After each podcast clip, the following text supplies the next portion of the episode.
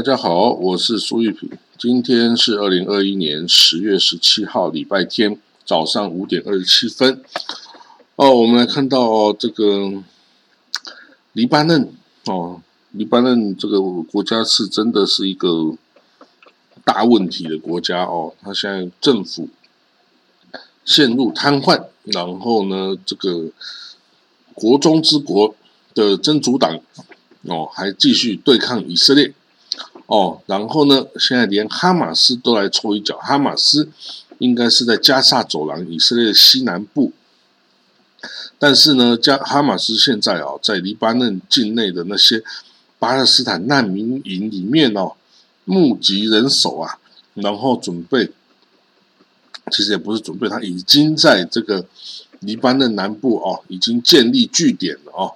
然后这建立据点之后呢，他要继续，嗯。囤积武器，制作火箭弹，哦，然后就是建立军事的存在哦，然后呢，准备从南北夹紧以色列哦，他已经从黎巴嫩这边对以色列境内啊发射火箭弹过哦，那真主党并不喜欢这样哦，当然他希望这整个黎南是由他真主党来掌控啊，所以突然冒出来。哦，这个哈马斯的这个军事存在哦，在黎南的话呢，这个是徒生更多的变数了哈。所以呢，现在真主党哦，要怎么样去面对哦，已经出现的哈马斯势力哈，在黎巴嫩南部边界哦，这个我们要再观察哦。现在似乎并没有一个定论。哦，那这个从黎南哦对以色列北部进行攻击，然后哈马斯再从南部进行攻击，嗯，这个是一个蛮好的战略啦，哈。但是，但是还是说他的呃哈马斯的武力哈，比起以色列啊还是差多了，甚至他连珍珠党也比不上啊，哈。当然，他的意志力哦，有时候不是只有军备啊，意志力可以解决很多问题。你看塔利班能够打下伊朗，呃，打下这个阿富汗呢，也不是只有靠他的武力装备而已啊。哦，这个装备也只是一部分而已哦。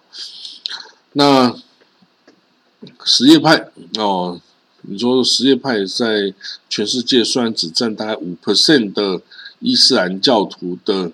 这个人口啊，只有五 percent 哦。然后主要什叶派在哪里呢？它主要住在四个国家：伊朗、伊拉克、巴基斯坦、印度。好，那其实那个阿塞拜疆、亚塞拜然也是伊斯那个什叶派。然后你看，其实，在也门哦，在沙地，在这个黎黎巴嫩哦，其实各地也都有什叶派的哦的存在哈。然后很大部分的什叶派都已经跟这个伊朗啊有保持联系，然后由伊朗啊来这个培植哈，成为一个武装，拥有自己的武装团体哈。所以这个现在真的是这样，就是以伊朗哦，已经像有很多长臂一样哦，已经控制了很多这个。军事的组织啊，主要就是这些啊，分布各地的这个什叶派的人群哦，所聚集起来的什叶派武装民兵哦。那这个其实有六支是完全由他操控的哦，就是黎巴嫩真主党、也门的胡塞武装哦，这伊拉克的人民动员军，其中的哈什阿尔夏比哦，还有黎呃叙利亚。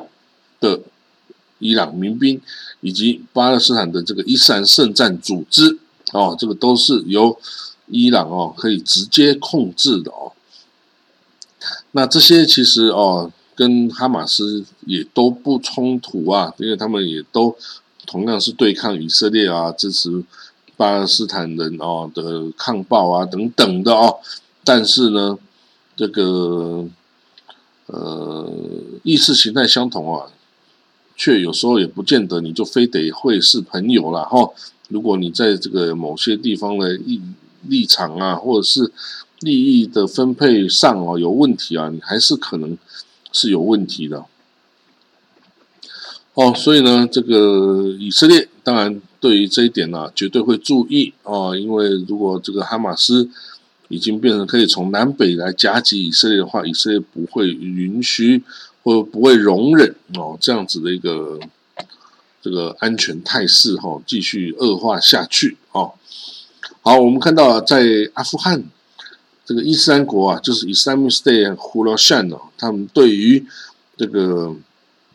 坎达哈啊，还有这昆都市啊等等进行的这种自杀式炸弹袭击哈，这个造成了很大的震撼哦。那现在塔利班已经做出了应应了哈，他在各地的清真寺跟宗教学校啊，都派出专业的这个保安人员，等于等于是专业的部队哦，驻扎在那边，要这个保护啊去。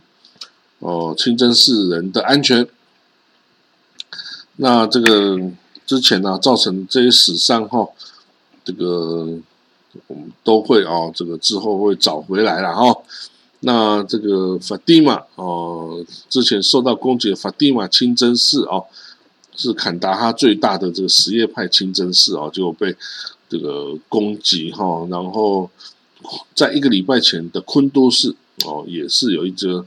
清真寺遭到这种恐怖这个自杀炸弹攻击，八十人死亡哈，所以呢，这样子的这些攻击对于塔利班来说是非常大的挑衅哈。自从这个塔利班接管了阿富汗政权以来啊，这个 Islamic State 呼罗珊呢，已经对这个塔利班控制下阿富汗哦进行了几十次的行动哦。从小规模袭击到这种大规模自杀炸弹客攻击哦，这个已经数十名的平民的上升哦，所以这个塔利班被迫得要行动了哦，不能在这个容容许这个 Islamic State 啊继续搞破坏下去。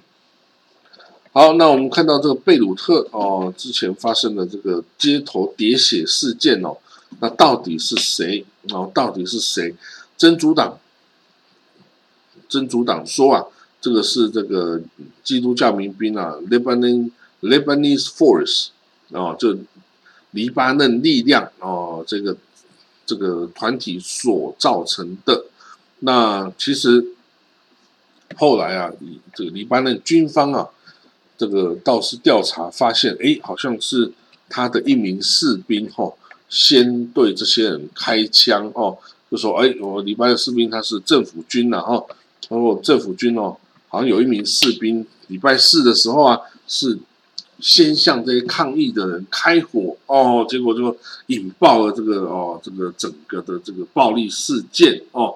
那这个暴力事件哈，就造成了最后造成七人丧生哦，几十个人的受伤啊。”那这个真主党的呃的人员呢，也是在街上哦，这个到处开枪啊，到处射火箭弹啊，哈等等哦，对于这个整个这个贝鲁特的社区哦，都是造成很大的冲击哦。大家担心是不是内战要再起哦？这个并不是不可能啊。以宗派色彩这么这个宗派色彩这么浓厚的这个黎巴嫩哦。你再来一次哦，这个内战哦，也不是不可能会发生的事情啊。那珍珠党说哦，我们不会被拖入内战哦，就显然珍珠党啊，还是没有这个想要统一这个黎巴嫩的这个意愿哦，他不想要就是变成执政党啊，因为执政党就要负责整个国家人民的生活福祉啊，但是珍珠党不想要干这些事啊，他只要负责。他的黎黎巴嫩的什叶派的人的的幸福跟去打以色列这样就好了，他没有想要管其他人哦，其他的逊尼派啊或其他不同支派的黎巴嫩人的死活跟我没有关系哦，这样子的这种态度哦，就是大家都分别的都非常的自私哦，所以呢，啊，黎巴嫩也就是因为这样子啊，没有人想要顾及整个国家的这个哦，所以就大家放着这个黎巴嫩的国家就越来越差，越来越差，没有最差，只有更差哦，所以这个就是黎巴嫩今天呢会沦落到一个这个 fail state 啊，最大的原因就是没有人爱国家，大家只效忠于宗族哦，或者是家族哦，没有人去效忠 state。这个层级的概念哦，结果就会让这国家完全的就是无法运作。你看今天的黎巴嫩，还有今天的也门，都是这么样的一个国家啊，fail state，fail state。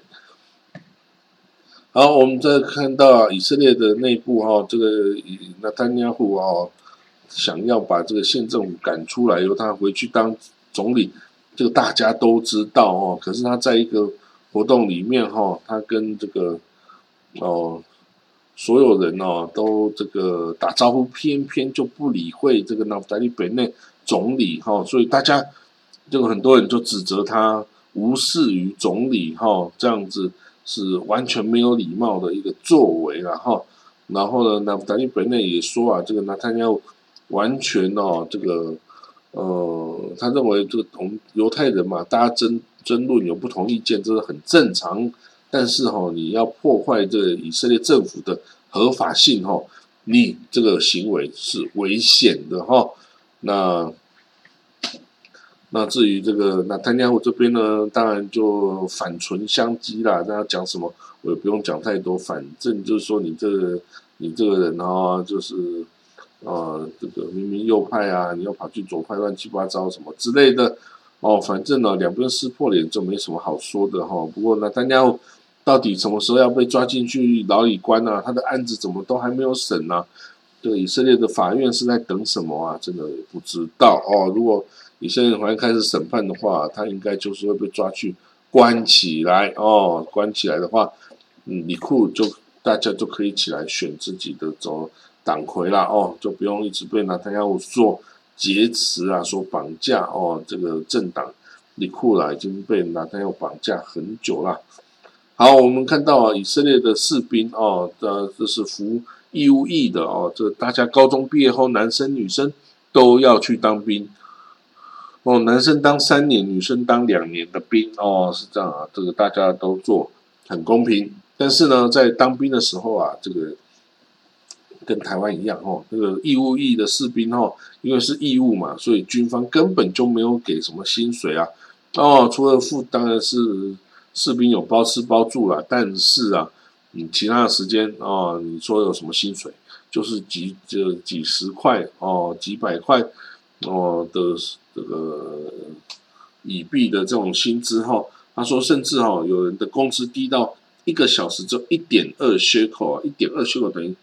嗯，大概等于十块台币，诶，每个小时等于十块台币，这样子的工资，哦，这个这个甚至连这个这个你你要买什么都吃不起啦，哈，就你如果只靠这个工资生活，你完全没有办法去哦支撑自己的这个财务哦，那所以呢，就很多人就决定要改变这个状况啊，想要帮他们加薪哦，但是呢。以色列国防部力抗这些哦声音哈，这个他说没有钱啊，没有预算哦，这要很多预算呢才有办法。所以在达到目标之前呢，很多这个这些运动人士就去找商家来给予这个制服的士兵哦这个 discount 哦，比如说你这个去买面包，你去买雪玛。哦，然后呢，就给你半价的优惠哦，半价。你如果是有穿制服的士兵，你就有半价的优惠哈。现在连麦当劳也来加入这样子的这个活动哦。你如果是超过了三十四块缺扣的东西哦，有百分之五十的这个折价哦，这种 discount。那很多这个呃餐厅哦，也都哦有这种。或是这个，甚至健身房也都打算要为这个以以色列军队的士兵来提供半价的优惠哈，那让这些士兵可以过更好一点的生活，然后，因为你如果只靠这种极为微薄的这个呃这个薪资哈，你要养家活口是不可能的。然后，那虽然有国会议员提出想要来这个改变，让他们加薪，但是呢，这个在国会中并没有通过哈，因为这样就是我就说这样要加很多的这个预算。你才有办法去支应啊，因为这个士兵也还蛮多的，你要加这个预算的话，你也不是随随便便要找就能够做到的哦。你要找出这个这个裁员呐，哦，钱从哪里来，或是从哪里搬出来哦，这个你都要清楚的哦。所以大概就这样吧，这个大概还是很难这个改变哦，这种义务役士兵的这个薪资待遇了。但是好在这也只是短时间然后你当完了兵之后出去哦，当然就不会这个被这样，或者是你去当职业的士兵哦，你这个签下去哦，当成职业的哦，那当然薪资也就会暴涨了哈，暴涨了不止十倍哈，这个更多倍哦。好了，那今天哦的国际新闻导读我们就讲到这里哈，今天是礼拜天哦，下雨下的很大哦，就大家待在家里哦，好好休息吧。我们就明天见了哦，拜拜。Hello, everybody. Uh, my name is Yu Ping Su. Today is the 17th of October, 2021, Sunday. Uh, today, I want to share with you some international news. The Hamas, uh, the Hamas in uh, Gaza Strip, they try to establish another, you know, military front to again uh, to fight against Israel. They will establish this uh, second uh, military front in uh, South Lebanon. Uh, how do they do it? Because in Lebanon, there were many Palestinian refugee camps, and those refugee camps, you know, live with a lot of millions of Palestinian people who escaped the the you know Jewish ruling, and of course they hope to return to their homeland, but uh, it's not possible to do so in the near future. So uh, they have uh, no homeland, and they live in a foreign country with no citizenship. You know, so uh, it's always been a hardship, and uh, they were supported by the UNRWA, you know, it's a UN organization who support the food, the you know living, the school, everything. So now Hamas look at that and they try to establish to recruit those Palestinians living in Lebanon and to establish another front line in uh, north of Israel, South Lebanon, and they can build up, you know, the military capability there. They will try to manufacture the firearm or the rocket or other military equipment. And of course, in the next um, conflict with Israel, they will certainly, you know, attack Israel from the north, you know, together, you know, with uh, Hamas based in uh, Gaza Strip in the south. So it's a dangerous thing for Israeli, you know, defense force. So now Israel know about this, but how to solve this problem because the South Lebanon was controlled by the Hezbollah, by Hezbollah, you know, it's another Shia uh, military militia, so control supported by Iran. So also between you know Hamas and uh, Hezbollah to lay coordinate this uh, military situation. We don't know yet, but of course the Hezbollah is not happy that the Hamas is coming to the South Lebanon because before we Hezbollah control everything here in the South Lebanon. If now you Hamas come over here we don't want to fight you because we have a common enemy is Israel. But if you keep growing here, it could pose a threat to to Hezbollah's you know, army. So we don't know what will happen, but now everybody fighting Israel, so it seems we have a common interest. So we'll see. But but we, we, we need to know the the Iran they control six army abroad. The first is uh, Hezbollah in South Lebanon. The second is the Houthi militia in Yemen. The third is uh, uh, People's uh, Enforcement Army. It's a militia created you know, in uh, Iraq but controlled by the uh, Iran. It's a Hashd al-Shaabi.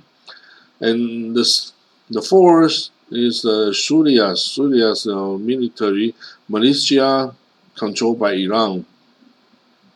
And fifth is the is, uh, Islamic Jihad, Islamic Jihad in uh, Palestinian territory. And all those territory, all those ter terror organizations, they have the similar ideology and uh, uh, even the same target as the Hamas did. So everybody was supported by Iran, uh, Al-Quds forces, Revolutionary Guard, Al-Quds forces. So uh, Iran have a big ambition, and uh, Israel want to fight back, and we don't know what will happen in the near future because the the conflict could erupt anytime in any, any corner of the Middle East. And the second news is the Islamic State in Khurasan, it means in uh, Afghanistan, Khurasan, the Islamic State tried to provoke the conflict with uh, Taliban. He tried to use the suicide bomber to ambush the mosque in uh, Afghanistan and causing dozens of people killed and uh, hundreds of people was injured and Taliban you know Taliban now they afraid that the people would be you know frightened and they already sent more troops more security to guard to guard the mosque and the religious school everywhere in uh, Afghanistan to prevent more attack from Islamic State Khurasan. And of course, we don't know what will happen because the, this attack you know, from the Islamic State were aimed at the people, Hazara people, which were Shia Muslim. And we need to know in uh, Afghanistan, most people were Shia, no, were Sunni Muslim, and only Hazara, these people, uh, these people, Hazara is uh, around 9% of the population of uh, Afghanistan. They were the only Shia group in Afghanistan. So they were the easy target for you know Islamic State or even for Taliban, you know, like Sunni, you know, faction could easily attack them. And of course, Iran support those Hazara people because of the Shia origin, and Iran even recruit those Hazara people to work as a militia in Syria or in other corner of the world. And of course, they, it might cause casualty because of Israelis airstrike or the fight with the Islamic State troops or other other things. It might cause casualty. However, if those Hazara people living in a refugee camp or living in Afghanistan, they don't work they have no money to support their life. So the life is difficult. Okay, let's see the next. Uh, the you know the conflict erupt in uh, Lebanon, in Beirut, on uh, the last Thursday, and people shoot to each other. It means a group of uh, Hezbollah supporter they enter a community with uh, the Christian residents, and they start to shoot at the houses, shoot at the windows, shoot at everything, and uh, they even fire the RPG, you know, the, the rocket to people. And of course, the, the casualty is not high, but it's a very bad sign that people start to think about the the, the very bad civil war happened in the 1975 in Lebanon, in which the all factions fight to each other, and everyone fight to their own life and this is very difficult and it's a nightmare time in Lebanon's history. It, however, it seems it seems that you know the, the worst scenario will happen again in Lebanon, and this is big sign that you know until now, 40 years later, still in Lebanon, people were loyal to the faction People were loyal to their family, but nobody loyal to the country, state, the Lebanon. So it's quite a pity that and and the worst scenario might happen again, and the civil war might happen again, and people fight to each other. And Hezbollah, what will his Hezbollah did? Hezbollah will continue to fight Israel. You know, this is a very weird situation. The Hezbollah actually can control all the state of uh, Lebanon, and but Hezbollah refused. Why? Why he refused? He can control a country. He can be a ruling party.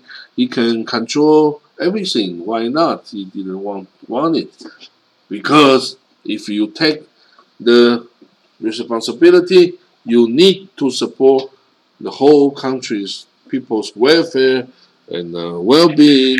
You need to you know, feed them with the food. You need to guarantee the electricity supply, the water supply, gasoline supply, and uh, medical and uh, everything. You know, you need to guarantee. But uh, I, as a Hezbollah, I don't want to be uh, responsible for that. I only want to be responsible for my Shia people in uh, Lebanon. I don't want to care those people with uh, Sunni or or other faction is not my responsibility. I don't care. Oh, so that's why you know in uh, Lebanon, everybody take care of their own group and they don't care about others. That's why today the Lebanon becomes such a failed state. There's uh, it will happen again and again because things didn't change. The education things didn't change anything uh, from the 1975. Nothing changed.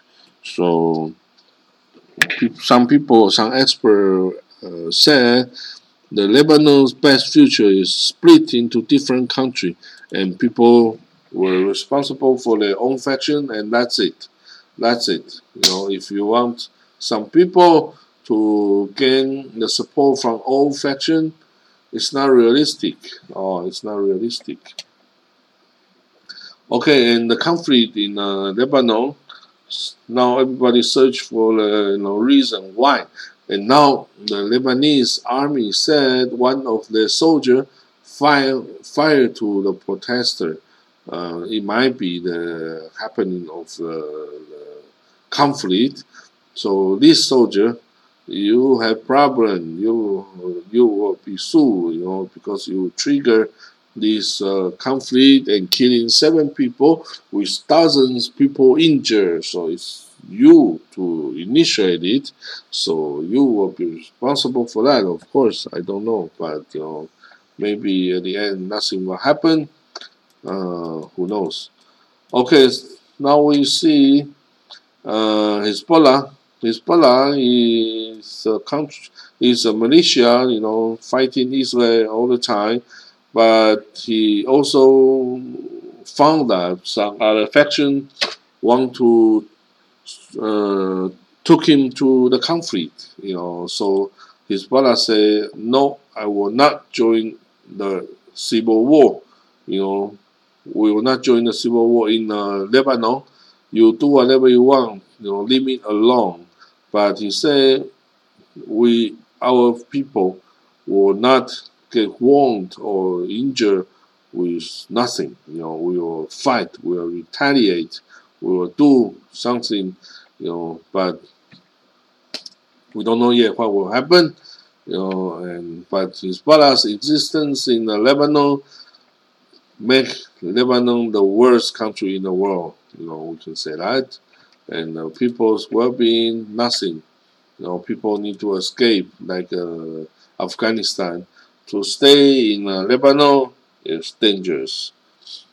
Okay, another news is the Naftali Bennett, the Prime Minister of Israel, Naftali Bennett, accused uh, former Prime Minister Benjamin Netanyahu is lack of grace. You know, he said he, in one ceremony, Netanyahu say hello to all the participants except for him, the Prime Minister of Israel, Naftali Bennett.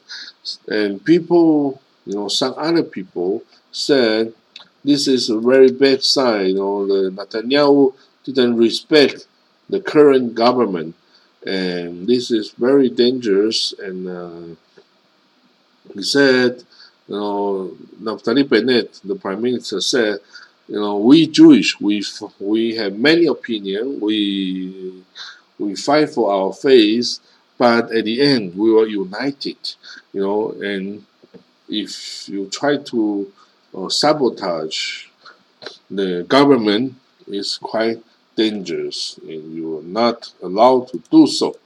And but the cool said, and also in uh, uh, some other occasion, Naftali Bennett didn't mention uh, Netanyahu's name, like uh, in a in a ceremony to memorize the signing of the Abraham Accord Naftali Bennett didn't mention Netanyahu's name.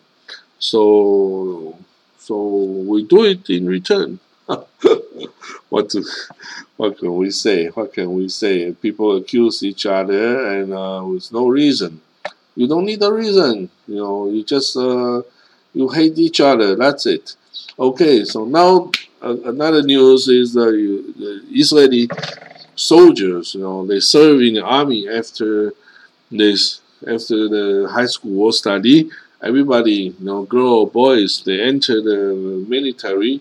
It's a military. It's a it's obligation. You know, it's a military, you know, obligation. You need to serve three years in the army for the boys and two years uh, in the army for the girls. However, as a conscription soldier, they of course they can be in the army with a full with a uniform however they get very very low salary the salary can be as low as one hour 1.2 shekel. 1.2 shekel equal to what? Equal to around 10 taiwanese dollar or how to say mm, it's uh, around uh, three dollars. Three oh no. Vega. No, it's uh, around 30 cents, one hour, 30 cents of US dollar, 30 cents only. So you see, this uh, uh, too too low, you know, almost nothing. So those those soldiers, they cannot support their own life, you know, by uh, getting the pay by the army. So if you don't want to live or eat inside the military base, if you go outside, you don't have money to pay for even the food. So now many restaurants or shops they start to do their own part. They cannot push the government to increase the salary, but they can give discount to those uniform soldiers. So now, like uh, McDonald's or some shawarma or some even some other gyms, they decided to give soldiers 50% discount. So people can, so those soldiers, those boy, girl can enjoy the regular life with a much lower expense.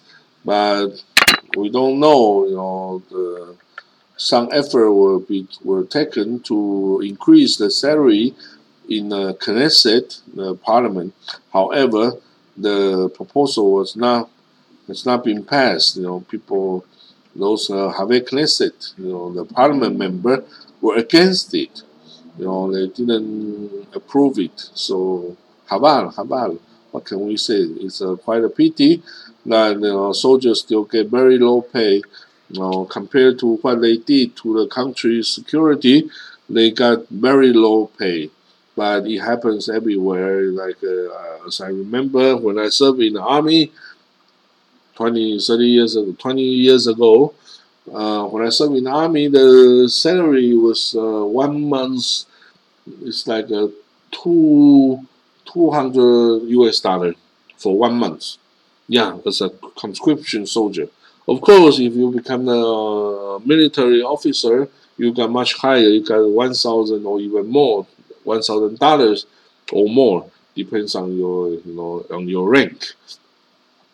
So it depends how you sing. If you sing, it's just a transition, transition. You know, you just uh, you just suffer for a very short time, and then you you are free. You can go out to work. You can or you continue to stay in the army, but with a professional style, and then you get higher pay, or or you leave the army. You go out to find a job with a much uh, higher rate. It is possible, but for those who are currently working in the army, they got very low pay. If they have no family to support them, if they want to go out for for a dinner, for so, for a lunch, it's difficult for them. No wonder, you know, when when, when I work in Israel, you know, my office is a uh, you know, it's a big you know compound. There's a shopping center here, and it's just um, in front of the Israeli, you know, defense ministries or headquarters. And I saw many soldiers every day. You know, they eat in a restaurant, they eat in a shawarma, they eat, uh, you know, uh, uh, hamburger in the McDonald's. Most of the soldiers, they were rich from a rich family. They have no problem paying their own food, but you you still you can see many like people from Ethiopia origin or from other small minority group, they like a Bedouin, they don't have money paying their food, so they can eat very cheap, you know, like uh, sandwiches, you know, which is like uh, 15 shekels per, you know, a portion, and you cannot support, you know, like a McDonald's is like 50 shekels uh, a meal. You cannot support it you, by to uh, sandwiches with uh, 15 shekel is uh, much reasonable price, but still high for the people from a lower income family. So that's it. You know, the society is never you know equal and people with lower income you know rank they might fight for a better life in the future it's an incentive they have a big incentive to improve their life so we don't know you know to to be grow you know if you you live in a rich family or you rich you live in a very poor family who will get a better you know achievement in the future you know sometimes it's hard to compare. Okay, so today that's our international news review. Thank you for listening, and we'll see you tomorrow. Bye.